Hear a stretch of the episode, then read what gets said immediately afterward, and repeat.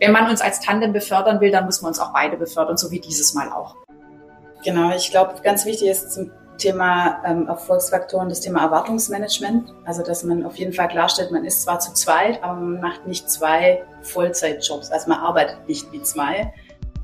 Top-Sharing gehört aus unserer Sicht auf jeden Fall in den Baukasten jedes Unternehmens. Also ich glaube, die Chance durch, durchziehen zu lassen, weil man sich nicht mit auseinandersetzt, ist einfach zu groß, hier eben Potenziale auf allen Lebensphasen zu binden ans Unternehmen. Also für uns ist das ein großes Bindungsthema.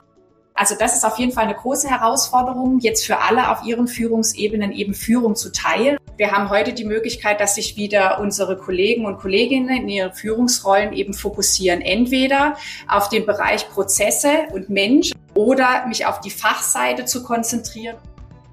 Hallo und willkommen zu unserer neuen Folge von Sprint New Work New Mindset. Ich freue mich, dass ihr auch bei dieser zweiten Folge mit Katrin Anandasivam und Katja Tilscher von Trumpf dabei seid.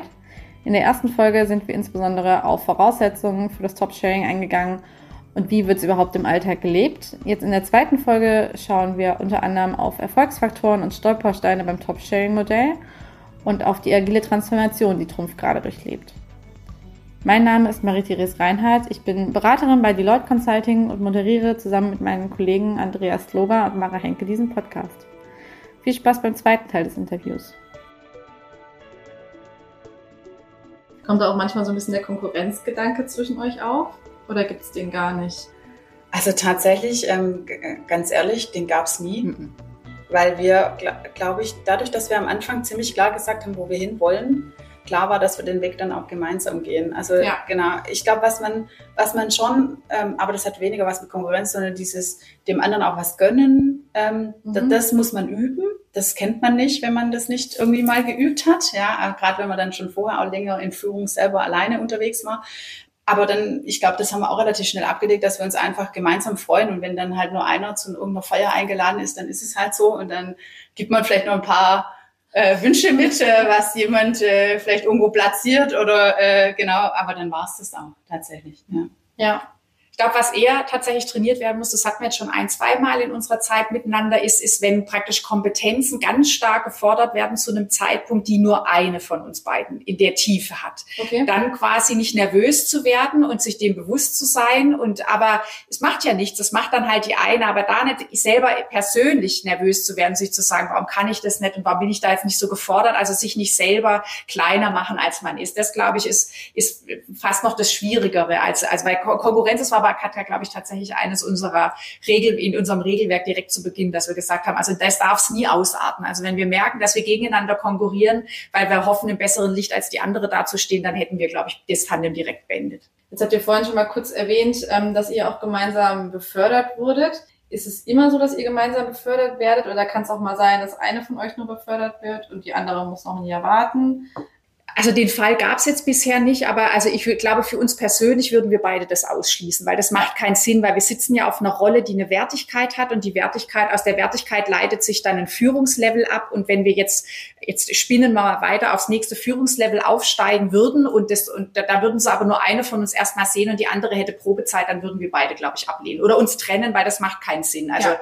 wenn man uns als Tandem befördern will, dann muss man uns auch beide befördern, so wie dieses Mal auch werdet ihr auch beide gemeinsam beurteilt? Also weil es bekommt ja jeder, also auch auf Führungsebene werdet ihr ja auch äh, Feedbackgespräche bekommen. Also die, die zusammen, alleine? Also zum einen, natürlich haben wir Ziele, die sind komplett gleich und da ja. gibt's auch die gleiche Beurteilung. Und dann ähm, gibt es ja dieses Thema ähm, Kompetenzen oder Persönlichkeit. Genau. Und äh, wir sind eigentlich mittlerweile auch, haben wir jetzt die letzten zwei Jahre auch so gemacht, dass wir natürlich jeder eine eigene Beurteilung bekommen von unserem Chef, aber wir sitzen auch im gleichen Raum.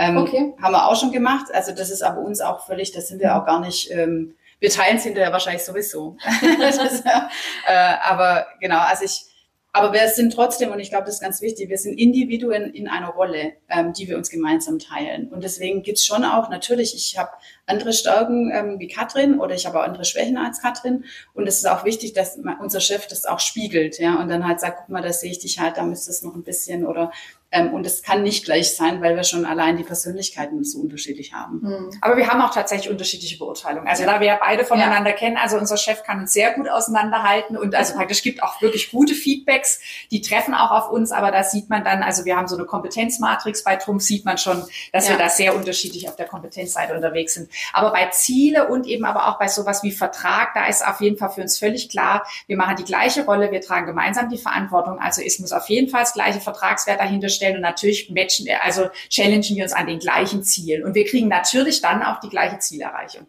Macht ihr auch gegenseitig Feedbackgespräche miteinander? Also, in, also ähm, genau, also dass wir jetzt da eine Institutionalisierung vorgenommen haben, ist okay. nicht so. Ja. Genau. Aber ähm, also wenn wir Themen haben, wo, wo Dinge, wo wir Dinge unterschiedlich sehen und die sind so relevant, dass sie uns ähm, quasi bremsen würden oder dass sie uns befeuern würden, dann machen wir das schon. Also ja. dann machen wir das halt in dem Moment oder in der Situation. Also runterschlucken ist schlecht im Tandem. Also was man ja, also kollegial ist man ja häufig da auch oft zurückhaltend, weil man sich dann auch denkt, so eng muss ich gar nicht. Aber wir haben festgestellt, also im Tandem da muss man die offen gelassene Zahnpastatube auf dem Waschbecken ähm, praktisch wirklich direkt ansprechen, weil sowas, sowas gärt dann in einem und dann kommen manchmal blöde Gedanken auf. Also, man, also deswegen zeigen wir wahrscheinlich im Tandem größere Größe, als man so manchmal in seiner Ehe pflegt, wenn man denkt, naja gut, das ignoriere ich jetzt mal weg. Also deswegen insofern sind wir eigentlich schon dringend darauf angewiesen, dass wir zumindest Dinge, die einem auffällig stören, dann auch wirklich offen und natürlich respektvoll, aber trotzdem anspricht. Und ähm, so ansonsten ich glaube, dass wir weniger Feedback geben als einfordern. Also was ganz häufig passiert, ist wirklich, dass man aus einer Runde kommt und sagt, du, war ich da jetzt zu forsch oder hätte ich das anders machen müssen? Da habe ich mich eigentlich klar ausgedrückt. Mhm. War dir klar, was ich gesagt habe? Ich hatte so irgendwie das Gefühl, in der Runde bin ich gar nicht angekommen. Also das machen wir wahrscheinlich fast täglich. Also wir haben nicht täglich Runden zusammen, aber das passiert ganz oft. Also Feedback einfordern. Was man ja ehrlicherweise, packt sie ja die eigene Nase bei anderen selten macht. Ja, was mich noch interessiert auf jeden Fall ist, also wir kommen ja jetzt aus Corona raus. Corona war ja äh, geprägt von Remote Work, von, von Homeoffice. Mittlerweile ist man ja wieder vor Ort. Deswegen freue ich mich auch, dass wir heute hier sind und auch uns ähm, in Persona gegenüber sitzen. Aber würdet ihr sagen, dass Remote Work Bezug auf Top-Sharing, dass es das schwieriger gemacht hat, weil ihr euch nicht gesehen habt?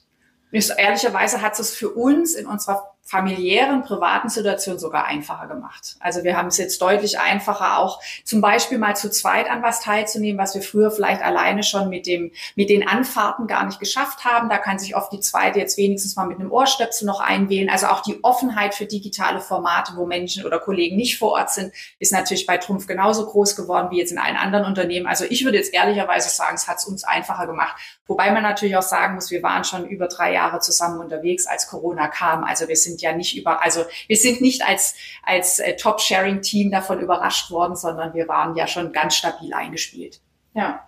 Katja, du hast vorhin schon mal kurz äh, die Erfolgsfaktoren angesprochen für Top-Sharing. Also was sollte ein Unternehmen beachten oder was sollten die Tandems auch selber beachten, dass die Umsetzung von Top-Sharing wirklich erfolgreich ist? Also genau, ich glaube, ganz wichtig ist zum Thema ähm, Erfolgsfaktoren, das Thema Erwartungsmanagement. Also, dass man auf jeden Fall klarstellt, man ist zwar zu zweit, aber man macht nicht zwei Vollzeitjobs. Also man arbeitet nicht wie zwei, weil sonst äh, muss ich es lassen, weil dann bringt das Teilzeit. Aber das ist ein allgemeines Teilzeitproblem. Und dann, dass da ist, dass individuelle Menschen bleiben, ähm, auch in so einer Rollenteilung, die ihren eigenen Kopf haben, die auch irgendwie geprägt sind. Und dann ist es aber gleichzeitig die Riesenchance halt, Dinge zu lösen. Also Tandems und auch im Top-Sharing können ja unterschiedliche Ausprägungen haben. Die können zwei unterschiedliche Profile mit sich bringen, weil ich vielleicht ein sehr heterogenes Thema äh, behandeln will.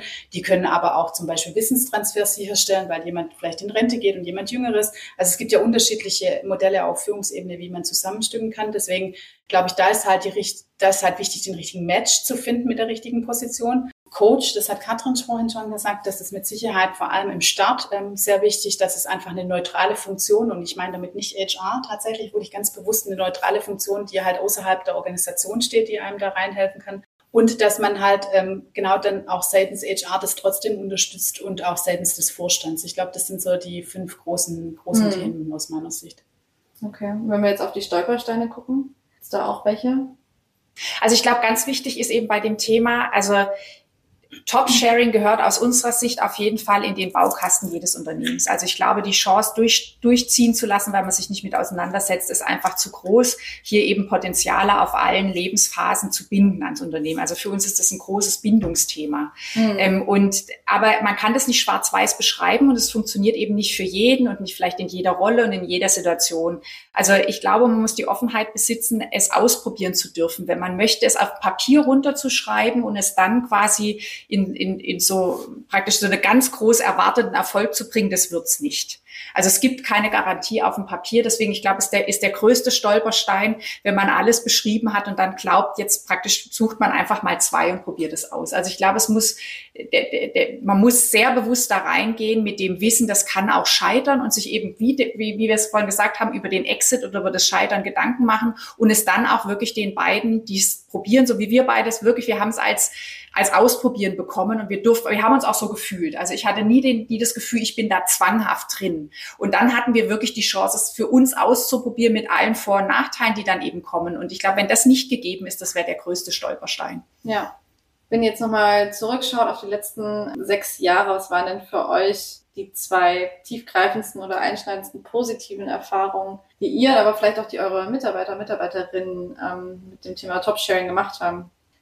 Also ich glaube, für mich persönlich war es zum einen das ganze Thema, dass ich jemand habe, dem ich hundertprozentig vertrauen kann. Also ich einfach weiß, dass äh, wenn irgendwas ist und äh, wäre, ist Katrin immer da und ähm, ist auch ehrlich da, also offen, authentisch, was wie gesagt auf solchen Führungsebenen eigentlich nicht mehr so gegeben ist, weil man, ähm, egal von wem man Feedback bekommt, das hat immer irgendwie einen leicht manipulativen Einschlag. Ähm, und ich glaube, das Zweite ist tatsächlich, ähm, und das haben, glaube ich, auch unsere Mitarbeiter gemerkt, für mich war es ja ein mega Schritt raus aus HR rein in R&D, also so nah an Maschine. Ähm, ich bin von Haus aus BWLer, deswegen, also ich finde die Maschinen faszinierend und ich hatte keine Ahnung ähm, wirklich in den Inhalten und da ähm, quasi eine relativ schnelle und steile Lernkurve am ersten Jahr hinzulegen. Dann Katrin, die da auch ziemlich in die Lead in den Fachthemen gegangen ist. Und ich glaube, die Mitarbeiter, das größte Lob war dann schon so irgendwann, als sie dann gesagt haben, Mensch, jetzt bist du echt angekommen und äh, du weißt ja mehr über äh, die PLC. Ähm, also so einfach dieses, dass man sich damit auseinandersetzt. Und das war schon irgendwie schön zu sehen, dass das auch geschätzt wird, dass ich mich dann schon versucht habe, da reinzufuchsen. Ich weiß bei weitem nicht so viel wie unsere Entwickler, will ich mir auch gar nicht anmaßen. Aber ich habe mittlerweile schon eine Ahnung, wie so eine Maschine funktioniert. Ja. Ich glaube, das waren für mich so die letzten Highlights. Und für dich? Also für mich war ein, also ist immer noch ein Highlight, dass wir eben als Tandem angesprochen worden sind für die Position, die wir heute haben. Also das fand ich, also zum einen in die Rolle, weil ehrlicherweise auch als, als Wirtschaftsingenieurin mit ganz großer Produktionserfahrung hatte ich eigentlich tatsächlich nie erwartet, mal für die Entwicklung angesprochen zu werden. Also insofern selbst mit meinem technischen Background war das für mich an sich schon cool, aber praktisch als Tandem gefragt zu werden, also als Tandem so weit ausgestrahlt zu haben, dass wir einem Geschäftsführer auffällig wurden, der uns dann in der Kombination wollte. Das ist, glaube ich, so eins meiner Highlights. Und was mich wirklich ganz persönlich freut, ist das unheimlich viele oder große Feedback, gerade unserer weiblichen Kollegen, die das eben als totalen Mutmacher empfinden und auch bemerken, dass wir anders führen. Also, dass wir, Katja und ich, wir haben überhaupt keine Themen mit Teilzeit und auch nicht führen in Teilzeit. Also ich glaube, wir haben es geschafft, hier ein Umfeld zu schaffen, das vor allem eben den weiblichen Kollegen, an denen eben tatsächlich, wie du es vorher auch angesprochen hast, der Hauptteil mit den, äh, wenn man Familie haben möchte mit Kindern, hängen bleibt, weil es einfach auch genetisch so vorgesehen ist und das ist auch total in Ordnung. Aber ich glaube, da können wir viel Mut machen. Das macht mich einfach auch froh, in so einem Modell arbeiten zu dürfen und zeigen zu können, es gibt so viele Möglichkeiten. Man muss sich nicht hinten anstellen. Und es gibt, genau, und auch Unternehmen müssen eben sehen, dass mit den richtigen Möglichkeiten hier nicht Frauen für 20 Jahre auf die Ersatzbank geschickt werden, weil Kinder sind nun mal eben nicht nach einem Jahr groß, sondern das zieht sich ja wirklich über 15 bis 20 Jahre, bis man wieder theoretisch voll einsatzfähig wäre. Das stimmt. Ich würde gerne noch mal ganz kurz auf das Thema ähm, agile Transformation eingehen, weil wir sind ja nicht nur ein Podcast, der sich mit New Work beschäftigt, sondern ja auch äh, mit Agilität. Und ihr habt im Vorfeld erzählt, dass ihr ähm, während eurer Zeit als Top-Sharing-Team eine agile Transformation durchgeführt habt. Vielleicht könnt ihr ganz kurz unseren Hörerinnen Überblick geben, was ihr da gemacht habt. Also vielleicht ganz kurz, wir sind noch mittendrin in der Transformation. Okay. Genau. Also als wir vor drei Jahren hier gestartet haben, sind wir unter anderem oder hauptsächlich wegen diesem Thema ähm, hier gestartet. Ja.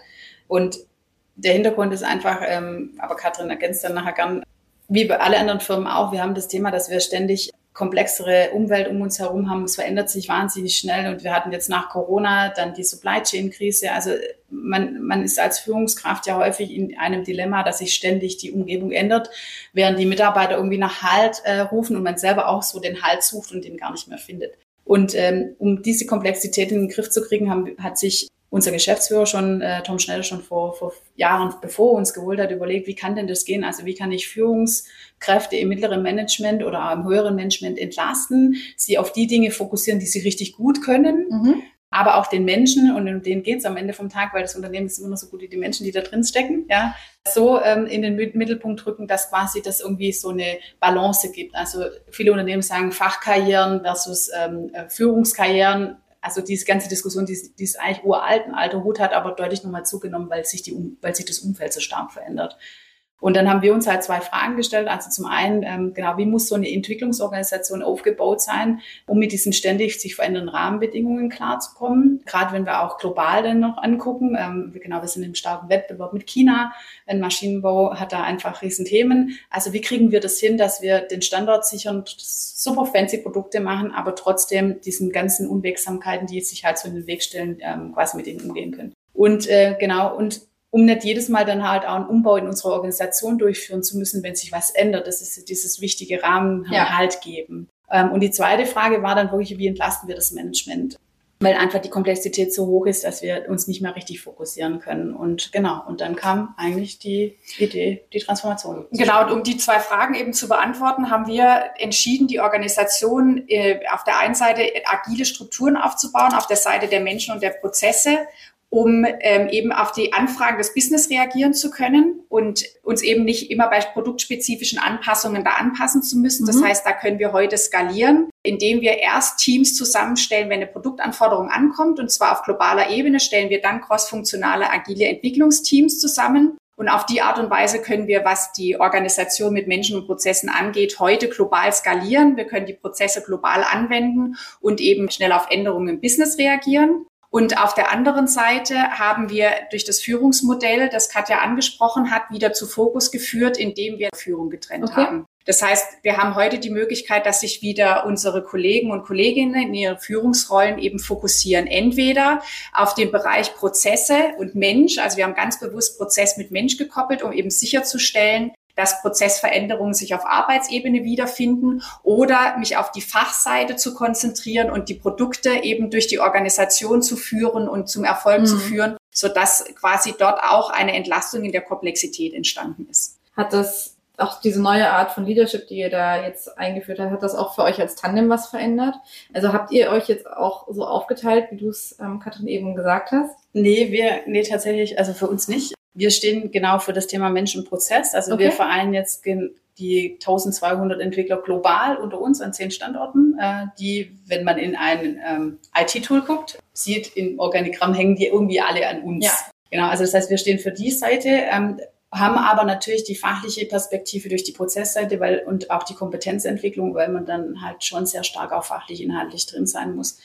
Und für uns selber im Leadership hat es aus meiner Sicht nichts verändert. Im Gegenteil, es spielt uns eigentlich total in die Karten, weil wir schon auch aus dem, also wir wollen Menschen Wirksamkeit bringen. Ähm, und wie ich vorher gesagt habe, ähm, es gibt mit Sicherheit von den 1200 sind 1099 besser als ich, fachlich. Mhm. Ähm, aber darum geht es ja gar nicht, ja. sondern es geht darum, die richtigen Rahmen zu bauen und zu sagen, okay, wie kriegen wir jetzt die Leute mit viel Vertrauen dann aber auch natürlich auf Arbeitsebene, dass die Teams dann schon wissen, wie sie das machen müssen. Und dafür müssen wir aber die richtigen Hilfestellungen, Methodiken und so in die Teams geben. Genau. Deswegen kommt es uns eher, würde ich sagen, entgegen. Gibt es auch Herausforderungen dieser neuen Führungsart, die ihr eingeführt habt? Also es ist natürlich eine Herausforderung, weil eben, also es ist ja im Grunde genau für alle Kollegen das passiert, was wir im Tandem schon miteinander trainiert haben, weil ja. wenn ich, wenn ich Führung trenne, dann muss ich am Schluss auch gemeinsam Entscheidungen treffen, weil am Schluss sind immer alle alle Teile der Organisation betroffen. In der Produktentwicklung kann ich nur entwickeln, wenn ich auch Menschen habe. Wenn die Menschen nun mal eben jetzt in dem Fall von Katja und mir verantwortet werden, dann äh, muss man zumindest mal zur, bei der Zuordnung von äh, Entwicklern zu Projekten mal einmal miteinander ins Gespräch mhm. gehen. Also das ist auf jeden Fall eine große Herausforderung, jetzt für alle auf ihren Führungsebenen eben Führung zu teilen und sich bewusst auf ihren Teil zu konzentrieren Wir stellen aber jetzt fest, dass es einfach eine Trainingsphase, wir sind mittendrin in dieser Trainingsphase, dass da, wo Kollegen und Kolleginnen schon gut angekommen sind in ihren Rollen, natürlich der große Vorteil entsteht, dass sie mit ihrem Fokus wirken können und aber eben diese gemeinschaftliche Reflexion in den Rollen, nämlich wenn es um Entscheidungen geht, ja auch jeden von uns als Leader trainiert, um eben besser und anders Rahmen zu bauen, äh, fokussierter die Produkte auch dann zur Wirkung zu bringen und eben aber auch dafür zu sorgen. Also auch, ich glaube, wir geben unseren Teams heute an den Stellen schon einen ganz anderen Purpose, als wir das zwischendrin eben konnten. Ihr äh, transformiert ja gerade euren Bereich. Ähm, wirkt sich das auch generell auf Trumpf aus? Also seht ihr auch bei euren ähm, Kollegen auf der Führungsebene, dass die das bei euch sehen, dass die vielleicht bei euch sehen, das funktioniert? Dass die es eher auch für sich adaptieren oder für sich auch in Betracht ziehen? Also wir führen zumindest in den letzten, letzten halben Jahr haben wir unheimlich viele Gespräche geführt mit Kollegen. Also dieses Thema, sich zu fragen, was eine Organisation braucht. Also deswegen muss man gar nicht unseres im Detail adaptieren, aber sich zu fragen, was braucht meine Organisation und mit der großen Komplexität, die auch nicht mehr langsamer wird. Ich glaube, da sind wir uns mhm. alle einig, äh, zurechtzukommen, die muss jeder für sich beantworten. Aber basierend darauf sind ja bei uns vor allen Dingen auch ganz viele Fragen im Management aufgekommen. Also wie mache ich Management, wie ist Leadership, wie muss ich denn reagieren auf so, so ein sich schnell wandelndes Umfeld, die haben eben tatsächlich alle. Und spätestens ja. über die Schiene treffen wir uns inzwischen wieder alle zusammen. Wir diskutieren sehr viel, weil wie jedes andere große Unternehmen haben wir inzwischen in jedem Geschäftsbereich neben der reinen äh, hierarchischen Struktur oder dem Organigramm immer auch Matrizen für verschiedene Themen eingezogen. Und das bringt direkt Fachführung mit sich, ob man die nun haben möchte oder nicht. Und in dieser Auseinandersetzung bestehen im Grunde alle unsere Geschäftsbereiche in allen Fachbereichen bei uns im Moment bei Trumpf. Deswegen kommen jetzt in den letzten Monaten vermehrt da Diskussionen und Themen auf. Also ich glaube, dass wir, das, das schwappt jetzt bei uns raus, vor allen Dingen über die gemeinschaftlichen Themen, um eben Lösungen zu finden, weil es ist mhm. schon herausfordernd in den letzten Jahren für Unternehmen, sich dem anzupassen. Und dieses Thema Führung zu trennen, gibt es da Probleme für eure Mitarbeiter, wenn die mit anderen Bereichen oder anderen Führungskräften zusammenarbeiten, die das nicht so umsetzen, die diese nicht trennen? Also ich glaube, das, das Thema ist natürlich, wir sind jetzt 1200 ähm, bei 18.000 knapp äh, Mitarbeitern. Also wir sind schon groß, aber nicht so groß, dass es äh, genau äh, an den Schnittstellen nicht die Probleme gäbe oder Herausforderungen gibt. Natürlich ist klar, die Schnittstellen suchen immer nach der Hierarchie. Ja. Also wenn die ein Thema haben, wollen die immer über die Eskalation. Und die Hierarchie bei uns bringt im Zweifel nicht unbedingt die Lösung des Problems, ähm, weil die Hierarchie, wie ich vorher gesagt habe, im Normalfall bei uns endet, beziehungsweise ja. bei unserem Geschäftsführer. Und äh, wir können einfach in den inhaltlich-fachlichen Themen nicht die Hilfestellung bieten. Das heißt, wir haben, das üben wir jetzt, das wird besser. Also wir haben ja schon vor über zwei Jahren jetzt umgebaut dass die Teams einfach dann, dass klar ist, wer ist denn der Ansprechpartner und dass der auch sichtbar ist äh, im, im, entsprechenden internen Intranet, ähm, dass man dann halt sieht, okay, dann frage ich den zu dem Thema oder das zu dem Thema. Aber das war jetzt schon auch ein Weg und das kommt immer wieder vor an den Schnittstellen. Aber ich glaube, wir sind auch mittlerweile sehr viel konsequenter dann auch im Reinschicken der Kollegen, die richtig sind, unabhängig, was sie halt von der Führungsebene mitbringen. Und wenn es dann am Schluss dann doch noch eine Schulterklappe braucht, dann sind wir halt da, aber, aber wir haben nicht den, also den Mehrwert geliefert, sondern liefert der Kollege, es halt ja. kann. Genau, und das ist aber auch wieder eine Übungssache und das muss man trainieren und da muss man konsequent halt das, äh, das dann auch durchhalten. Ja, ja das stimmt, das glaube ich. Wenn wir jetzt nochmal zum Abschluss wirklich auf eure sechs Jahre äh, Top-Sharing zurückblicken, was würdet ihr gerne anderen Unternehmen und auch deren Mitarbeiter, Mitarbeiterinnen zu dem Thema mitgeben? Also ich, für mich ist das ganze Thema mutig sein steht äh, für mich sowohl für die Führung, also Top-Management, als auch für die Mitarbeiter, dass man einfach solchen Themen wie jetzt in unserem Fall dieses Modell des, Teilens einer Führungsposition einfach mal die Chance gibt und es ausprobiert. Unabhängig davon, ob das dann ein Modell ist, das dann alle machen müssen oder sollen, sondern ich ähm, glaube da einfach fest dran, dass wir es nicht machen aus häufig aus Angst vor der vor dem nicht greifbaren, also wie weil man sich das selbst als Führungskraft nicht vorstellen kann, man hat das nie geübt mhm. oder gelernt und ist auch nicht so sozialisiert und ähm, ich glaube aber, dass es dringend notwendig ist, weil wir schon auch mit Sorge beobachten, wie viele der, der nachwachsenden Kollegen, der jüngeren Generationen, aber auch von Kollegen sagen, warum sollte ich mir das antun? So eine Verantwortung zu übernehmen mit dem Druck, ähm, ohne quasi jemanden zu haben, mit dem ich das teilen kann, warum sollte ich? Ja, also ja. um einfach auch den Führungsnachwuchs da sicherzustellen, glaube ich, müssen die Unternehmen zwingend in solche Modelle reingehen. Und äh, genau, das wäre der Wunsch ist, äh, dass, dass die Unternehmen einfach an Beispiele wie an uns dann auch herantreten. Das passiert jetzt auch teilweise auch wirklich, ähm, äh, dass auch Vorstände mal fragen, können wir mal mit euch sprechen, wie machen mhm. wir das? Und das finde ich schon den ersten richtigen Schritt, ähm, um einfach mal in einen anderen Weg zu gehen, ähm, ähm, um einfach Perspektiven zu öffnen. Ja. Also ich glaube, dass einfach alle Unternehmen arbeiten an Diversität. Also da geben sich irgendwie alle Mühe und ich glaube, die Diversität muss sich einfach auch in Arbeitsmodellen wiederfinden. Also wir haben ja bei Trumpf schon mit äh, über Wahlarbeitszeit lange vor dem Tarif uns damit beschäftigt, auch flexible Arbeitszeiten anpassen zu können. Katja und ich, wir sind beide nicht in Teilzeit. Also wir haben beide unsere vollen Arbeitsverträge, aber über Wahlarbeitszeit abgesenkt. Das ist ja allein schon mal ein ganz tolles Gefühl, nicht zu, äh, zu wissen, dass man nicht äh, auf den Arbeitgeber angewiesen ist, seinen Teilzeitvertrag äh, wieder zu öffnen, sondern wir beide jedes Jahr füreinander oder gegen, also jeder für uns entscheidet, wie viel möchte ich denn arbeiten. Also ich glaube einfach, wir müssen auch eben Diversität in den Arbeitsmodellen zulassen und dadurch einfach Dinge ausprobieren. Und wie gesagt, das Thema Job oder Top-Sharing ist auf jeden Fall, jeder wird es anders übersetzen, jeder wird es anders ausprobieren. Aber ich glaube, es nicht auszuprobieren und es nicht anzubieten und es nicht auch mal möglich zu machen, auch wenn es vielleicht beim ersten Mal nicht erfolgreich ist, wäre auf jeden Fall ein Fehler. Weil für das Thema Diversität im Thema tatsächlich und wie in unserem Fall Teilzeit